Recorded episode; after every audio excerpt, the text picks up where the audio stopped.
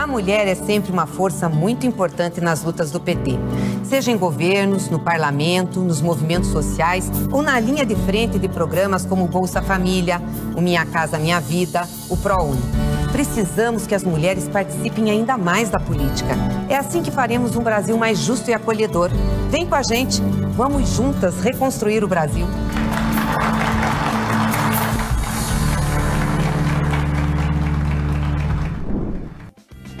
Direito ao tempo livre é o tema da segunda aula desta semana e quem ministra é economista e professora da Unicamp, Marilane Teixeira.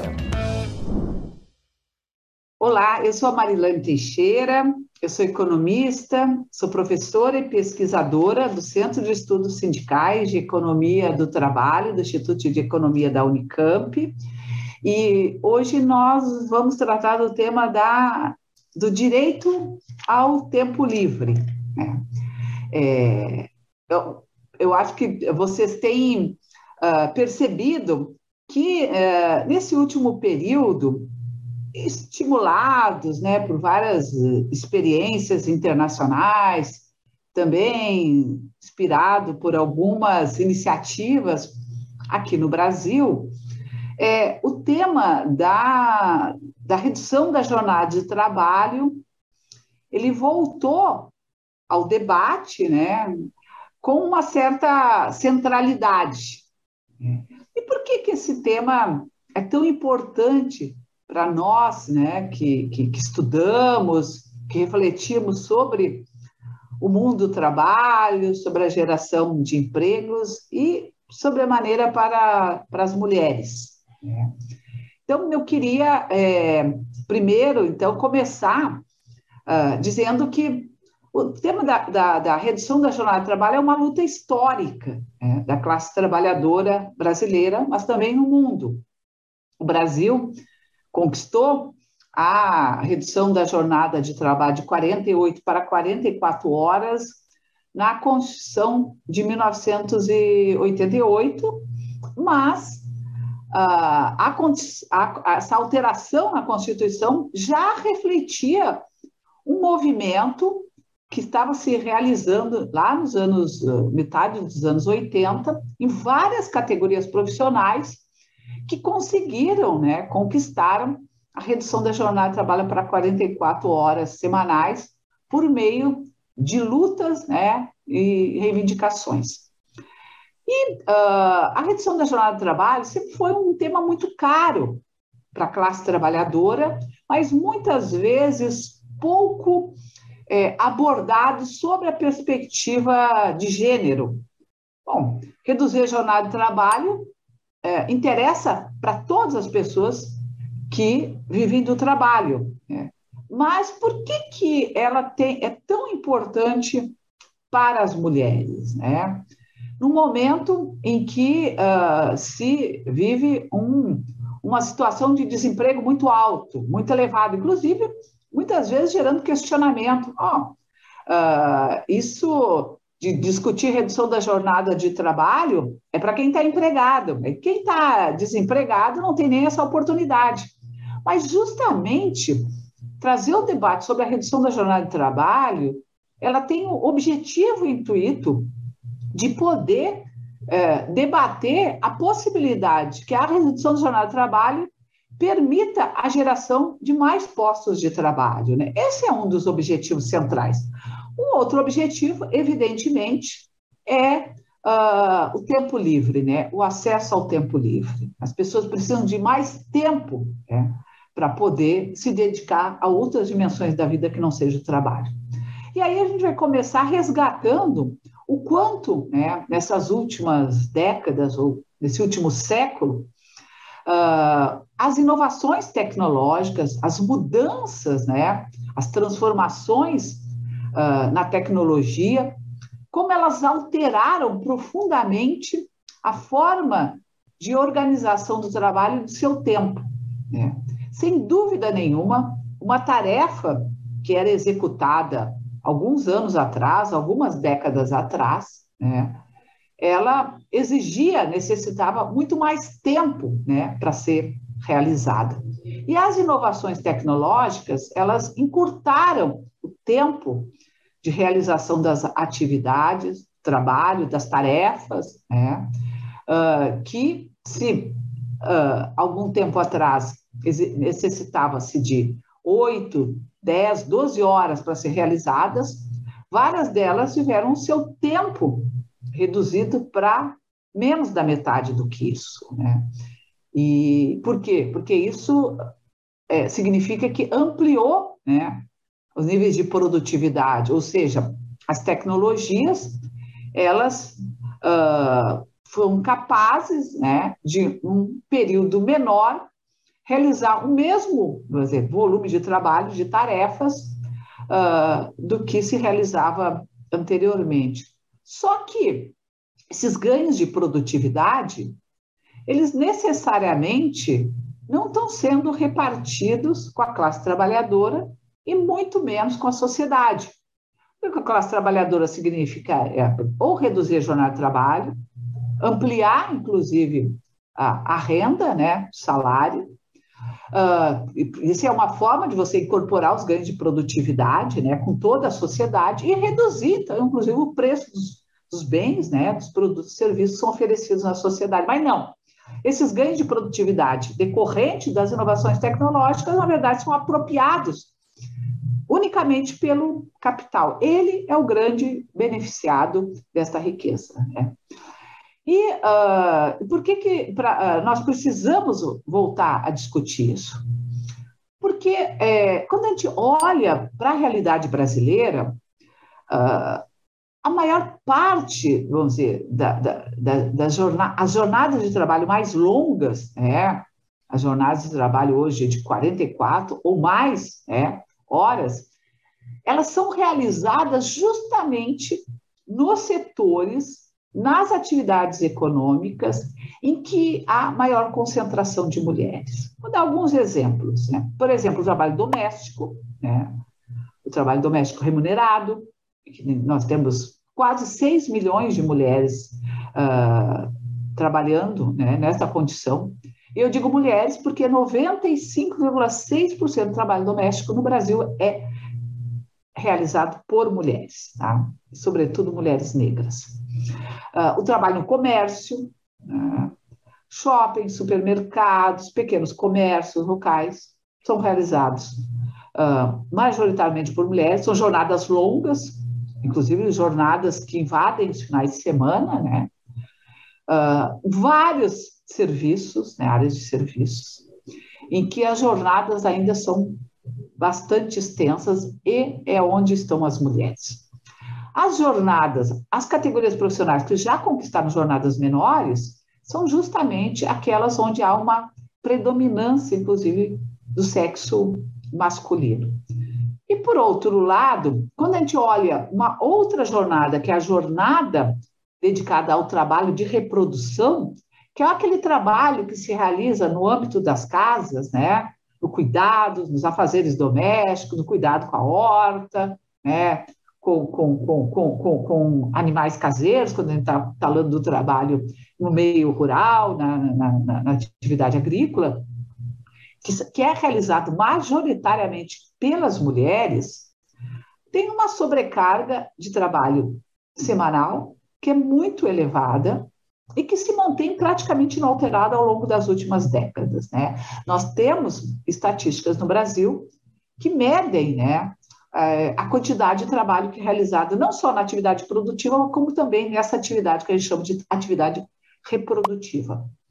E as mulheres né, dedicam, em média, 22 horas por semana para esse trabalho, além do trabalho uh, produtivo, né, no, realizado no âmbito do mercado enquanto que os homens, em média, uh, dedicam-se no máximo a de 9 a 10 horas por semana neste trabalho, ou seja, as mulheres trabalham o dobro que os homens no trabalho reprodutivo.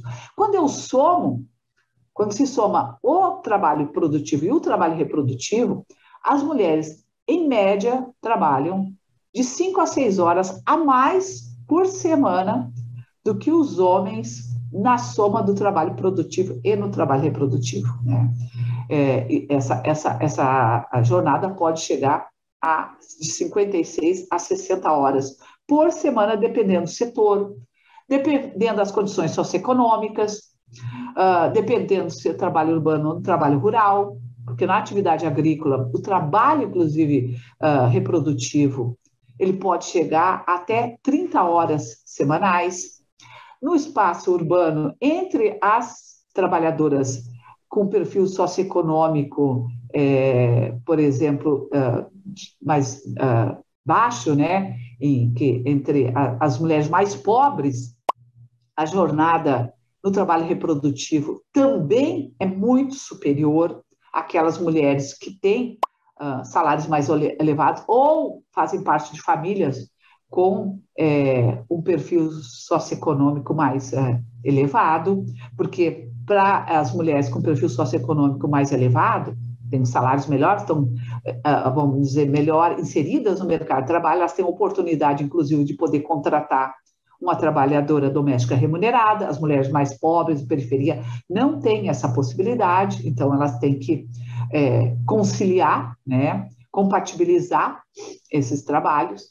Então, reduzir a jornada do trabalho, ela tem um efeito positivo para o conjunto do mercado de trabalho, porque ela permite que se possa ampliar a oferta de postos de trabalho, né? E, portanto, é, incorporar as pessoas que estão hoje numa condição de desempregadas. Evidentemente que o capital tem muita dificuldade é, com isso, porque significa reduzir, repartir os ganhos do capital, esses ganhos de produtividade com a sociedade, com a classe trabalhadora. Isso é uma luta política.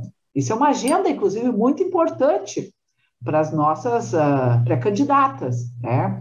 que precisam, é, vamos dizer, acolher essa luta, né? essa reivindicação, como uma luta muito importante para poder expandir, ampliar o emprego, é, inclusive entre as mulheres. Então, o primeiro aspecto diz respeito à, à, à ampliação né, do emprego para mais pessoas. Né? Mais pessoas vão poder acessar o mercado de trabalho.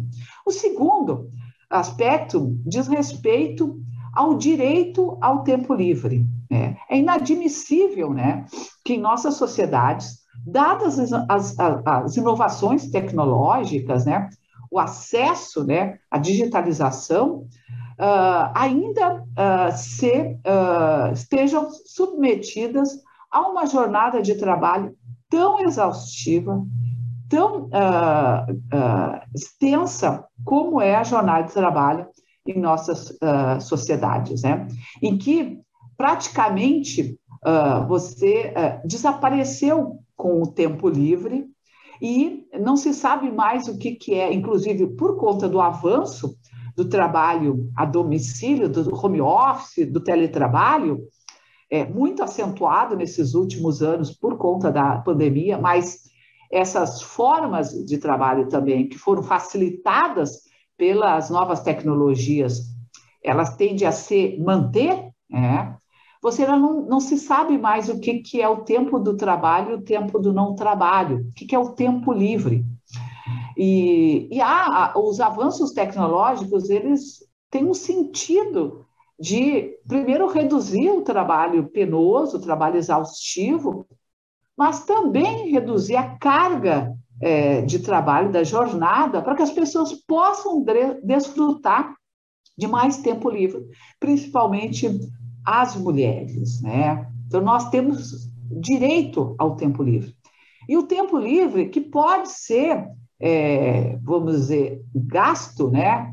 Uh, da forma como nós uh, achamos que é o mais adequado, é, com lazer, é, com cultura, uh, com o ócio, voltar a estudar, é, se dedicar a uma outra atividade é, que possa também explorar né, a sua, sua criatividade, ou simplesmente não, não fazer nada, né? Mas uh, esse, é, esse é um direito que todos, toda a sociedade tem que ter, e principalmente as mulheres. E aí, no tema da redução da jornada de trabalho, nós também acreditamos que esse tempo, né, vamos dizer, que pode ser uh, reduzido diariamente, com uma, duas horas uh, na jornada diária, pode ser concentrado num dia, por exemplo, na sexta-feira, ou no sábado, para quem tem uma jornada mais extensa, né, e poder é, é, se dedicar ao trabalho remunerado da segunda a sexta, ou ter um outro dia da semana livre, é, que ele ele, que, que para as mulheres não signifique uma sobrecarga do trabalho reprodutivo, né? Nós não queremos que esse tempo livre seja é, dedicado às responsabilidades da casa, mas que, que seja de fato um tempo livre para poder se dedicar a outras eh, dimensões da vida, sociabilidade, das relações com a comunidade, com a sociedade, com a participação, inclusive, em atividades né, uh, esportivas, mas também associativas, políticas, né, movimento, que é muito importante também para a construção da nossa cidadania. Né?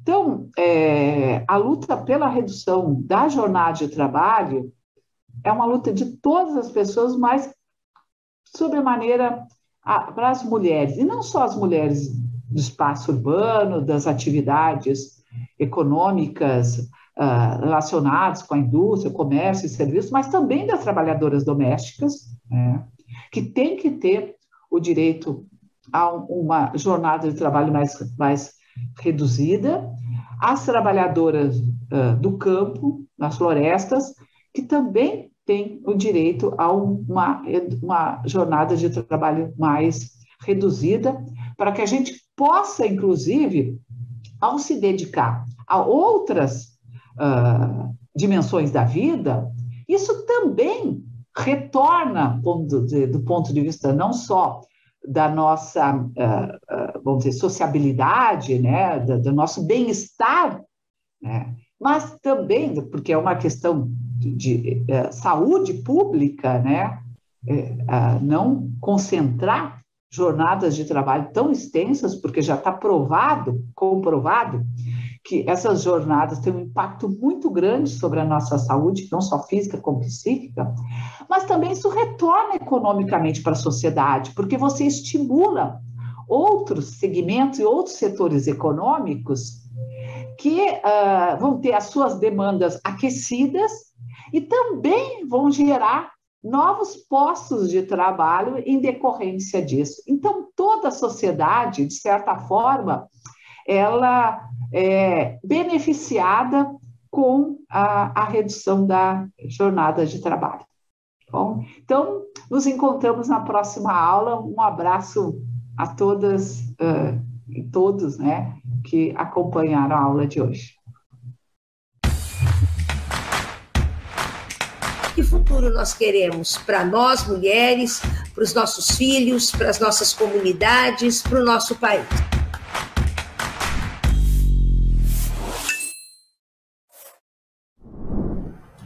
Eu sou Denise Mota Dal, sou assistente social e sou secretária subregional da Internacional de Serviços Públicos no Brasil. E hoje eu vou dialogar com vocês sobre saúde da mulher. Vou tratar nesta aula sobre o tema de saúde da mulher. Quando nós falamos sobre saúde da mulher, nós precisamos, mesmo que brevemente, falar da construção do Sistema Único de Saúde. Eu sei que outras aulas vão tratar de forma mais aprofundada o tema da elaboração, construção e consolidação do Sistema Único de Saúde, mas é fundamental que quando nós estamos estejamos tratando, estejamos falando do tema de uma política de saúde integral de atenção à mulher, nós precisamos falar da construção do Sistema Único de Saúde, porque são temas que se complementam. Bom, a, as lutas é, pelo Sistema Único de Saúde, elas foram se fortalecendo a partir da redemocratização do Brasil após o fim da ditadura militar que assolou o nosso país.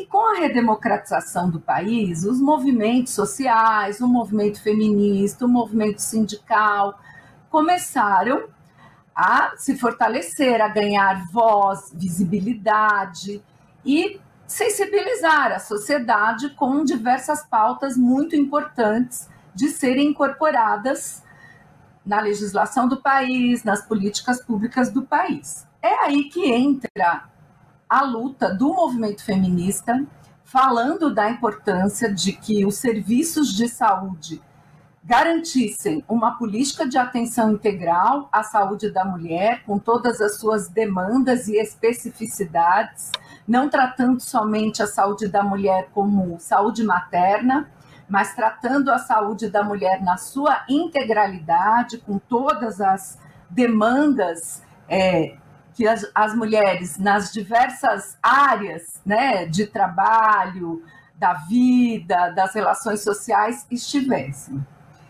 Dessa forma, em 1984, se conquista o PAISME, o Programa de Assistência Integral à Saúde da Mulher, trazendo um pouco desta visão, da importância de que a saúde da mulher fosse tratada dentro das lutas de um sistema único de saúde público, universal, com participação social, como uma prioridade e como um programa específico garantindo com isso aporte de recursos financeiros, de recursos humanos e de políticas.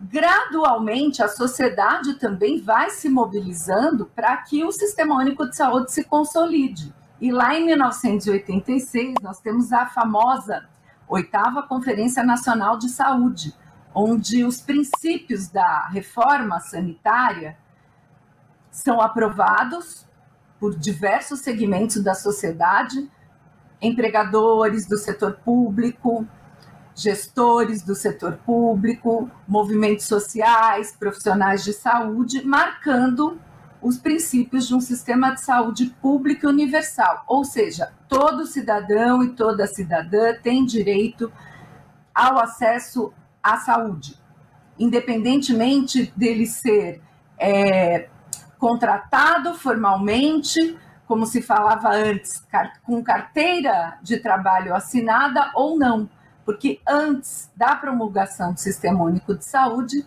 o cidadão e a cidadã só poderiam ter acesso à saúde caso contribuíssem com o antigo INAMPS, atual INSS, é, e então poderiam ser atendidos. O SUS traz a marca de um sistema universal, público e integral. E a, em 1986, a oitava Conferência Nacional de Saúde marca muito fortemente a voz, a ascensão dos movimentos sociais com essa concepção de um sistema universal. Em 1988, os movimentos sociais, movimentos de saúde, de moradia, movimento dos trabalhadores rurais, movimento sindical, movimento feminista, vão pressionar o parlamento constituinte, o Congresso Constituinte, para que isso fique escrito, consolidado na Constituição Federal. Em 1988, então, o Sistema Único de Saúde, com esses princípios de um sistema público, universal, integral e com controle social, ficam cravados na Constituição Federal. O SUS foi evoluindo de acordo com a participação social, foi criado o Conselho Nacional de Saúde, instância máxima de controle social, com os diversos segmentos de trabalhadores da saúde, usuários, gestores, empregadores do setor público e privado, governos, e então, em 2004, se aprova finalmente, então 20 anos depois, é, de que o PAISME, o Programa de Assistência Integral à Saúde da Mulher, é sancionado, se sanciona em 2004, no governo do presidente Lula, o PINAISME, uma, poli, a PINAISME, uma política nacional de atenção integral à saúde da mulher. 20 anos depois, nós conseguimos inserir diversos itens fundamentais do Programa de Atenção à Saúde da Mulher dentro de uma política Geral Nacional de Saúde da Mulher. Qual a importância disso? A importância disso é que então a saúde da mulher finalmente ganha mais força no sentido deste conceito de integralidade, abarcando os direitos sexuais e reprodutivos, os condicionantes sociais de saúde para determinar se uma cidadã consegue ter saúde plena ou não. Você consegue abarcar uma série de conceitos para chegar numa visão de atenção integral à saúde da mulher.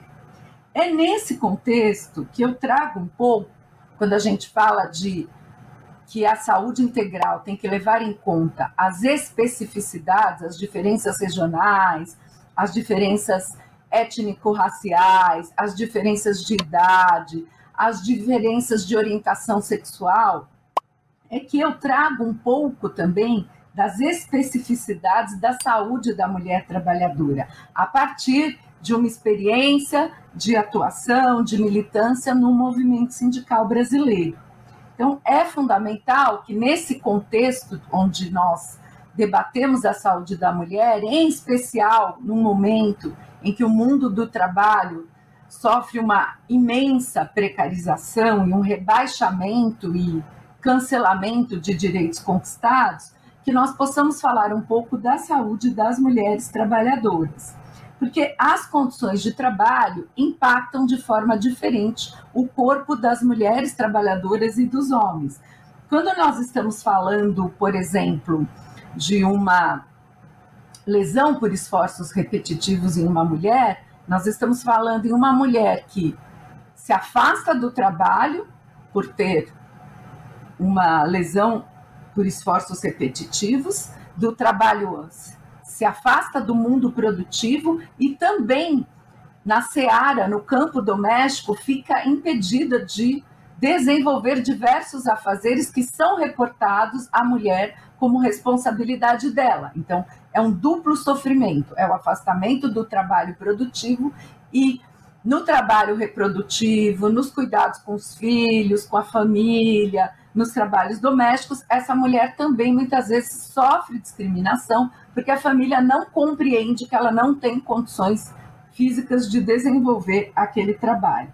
Quando nós estamos falando de mulheres que se submetem é, ou são expostas, né? Na verdade, mulheres que são expostas à radiação, nós estamos falando em mulheres que podem ficar inférteis por conta dessa exposição. Então, é mais uma especificidade que a trabalhadora adquire de acordo com a função que ela desenvolve.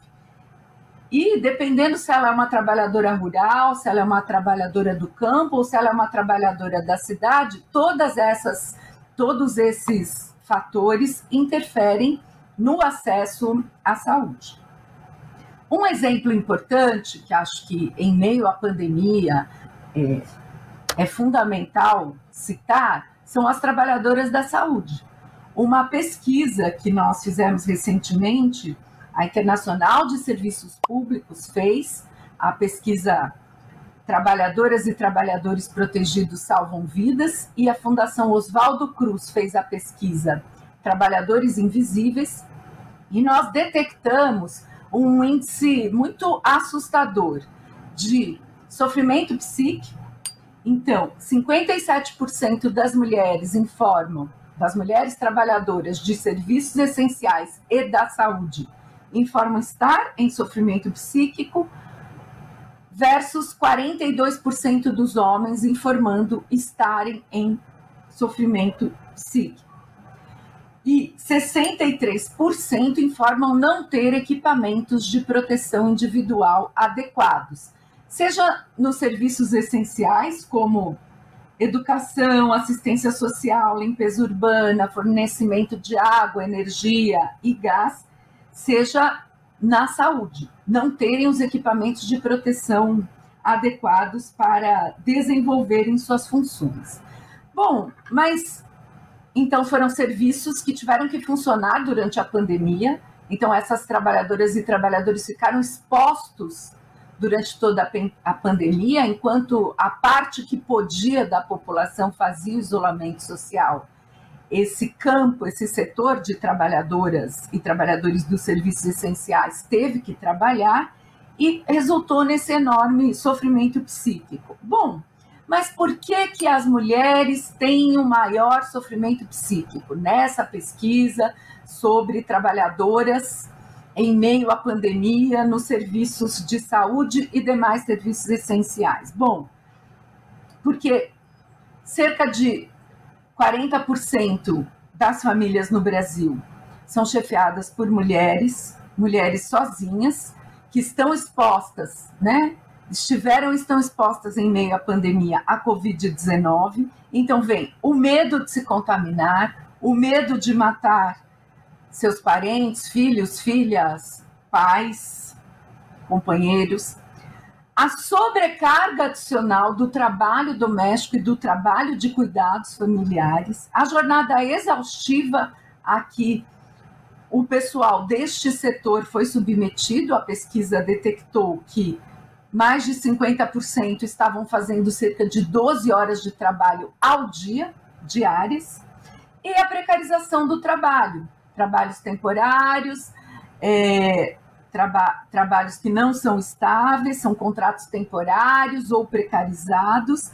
E mais, as mulheres, os indicadores todos mostram que são as principais vítimas de assédio moral e sexual. Então, tudo isso, né, todo esse, esse caldo dentro de uma pandemia está trazendo um enorme sofrimento psíquico a quem está nos serviços essenciais, em especial as mulheres, porque as condições, se as condições sociais e as condições de vida são diferentes para as mulheres, devido às desigualdades históricas de gênero, o sofrimento das mulheres e o impacto no corpo e na mente das mulheres dessas diferenças das condições de trabalho também é, nos mostram indicadores é, preocupantes e que refletem toda essa desigualdade. Direito ao tempo livre para as mulheres exercerem atividades que não sejam de cuidado e de reprodução foi o tema da aula de hoje. Amanhã tem mais. Anote na sua agenda e compartilhe com sua rede. Reveja essa e outras aulas na playlist TV Elas por Elas Formação, no canal da TV PT no YouTube ou em formato de podcast no Spotify.